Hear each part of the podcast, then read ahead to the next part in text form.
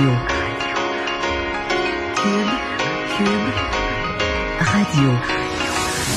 Marc-André Leclerc. La politique lui coule dans les veines. Il provoque et remet en question.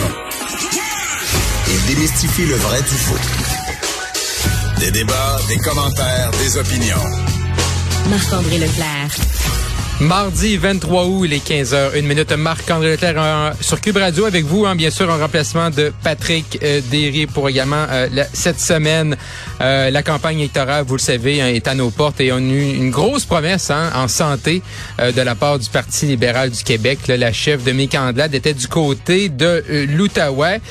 Et là, euh, c'est sûr qu'il va y avoir beaucoup de sceptiques. Hein? On pourrait, euh, Madame Andelade là, nous parle d'ajouter 1000 médecins dans le réseau de la santé en cinq ans et de tripler le nombre d'infirmières euh, spécialisées là, des IPS d'ici 2030. C'est pas la première fois que le Parti libéral du Québec euh, nous fait des promesses. C'est pas la première fois qu'un parti politique nous fait des promesses de cette nature-là. Et moi, je me demande et, et comment les gens réagissent à ça. Est-ce que euh, bon, je comprends, la campagne n'est pas commencée, mais est-ce qu'on croit encore les partis politiques qui nous font des promesses de cette nature-là? On va rajouter des médecins, vous allez avoir un médecin. Également, euh, Monsieur Dubé, euh, le ministre de la Santé la semaine passée, qui nous disait quoi? Il nous disait, ben, on va faire une agence, le ministère va s'occuper des décisions, mais l'agence va faire vraiment ce qui est sur le terrain. Euh, je pense qu'il y a beaucoup de scepticisme hein, dans la, de la, de la départ des, des électeurs, de la population. Et euh, mais d'un autre côté, est-ce qu'un parti politique peut euh, passer à côté le fait de parler qu'il y a un problème de médecins, il y a une pénurie d'infirmières, on le voit, euh, et là c'est la santé euh, aujourd'hui, mais on en parle depuis quelques jours par rapport également aux enseignants. moi personnellement, l'école primaire de ma plus vieille, ben ce midi, on avait une note là, pour avoir des gens qui étaient il manque de personnes responsables pour surveiller la période des lunchs. qu'est-ce qui va arriver là, est-ce que ma fille va pouvoir euh, dîner à l'école comme prévu ou on n'aura pas le choix là d'aller la chercher?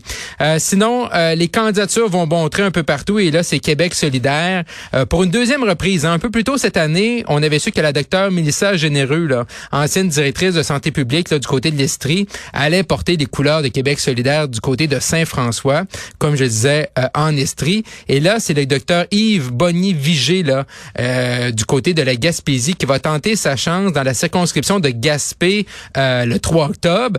Donc, on voit vraiment, autant tantôt, euh, tout à l'heure, là, quelques instants, on parlait du PLQ avec 1000 médecins, 2000 super infirmières de plus. Là également, euh, Monsieur Nadeau-Dubois là, et Québec solidaire qui nous annonce une candidature qui vient du domaine de la santé.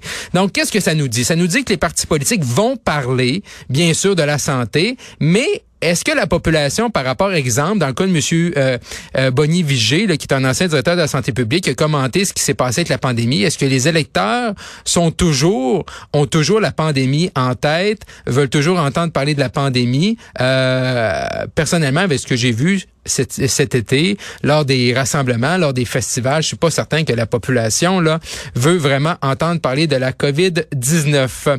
Sinon, euh, vous le savez que Justin Trudeau, les libéraux à Ottawa aiment beaucoup hein, euh, mettre le, bout euh, le bout du nez dans les enjeux et dans les champs de compétences provinciales et j'ai quand même réagi drôlement cet avant-midi lorsqu'on a appris là, que Ottawa euh, avait nommé une infirmière en chef. Je veux dire, euh, les infirmières, les infirmiers font un travail extraordinaire, on l'a vu. Euh, trop souvent, on parle d'une vocation. C'est, je pense, c'est encore plus grand que ça. Mais là, de nommer une infirmière en chef qui sera la voix des 400 000 infirmières au Canada et qui aura comme objectif de stabiliser la main d'œuvre en santé. Cependant, c'est que la santé, c'est pas de compétence fédérale. Donc, euh, je veux bien que Madame euh, Lee Chapman, une Torontoise qui va avoir ce rôle-là, oui, elle va pouvoir conseiller le Conseil des ministres. Puis peut-être, comme on dit dans le communiqué, là, comme disait le monsieur, le ministre de la Santé, Jean-Yves Duclos, va avoir un rôle rassembleur.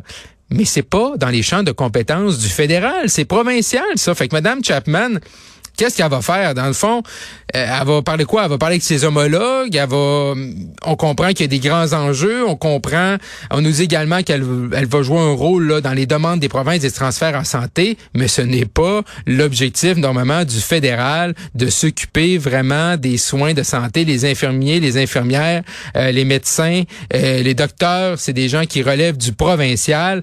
Donc, je suis pas certain que c'est super avisé comme ça que le gouvernement fédéral nomme une infirmière en chef.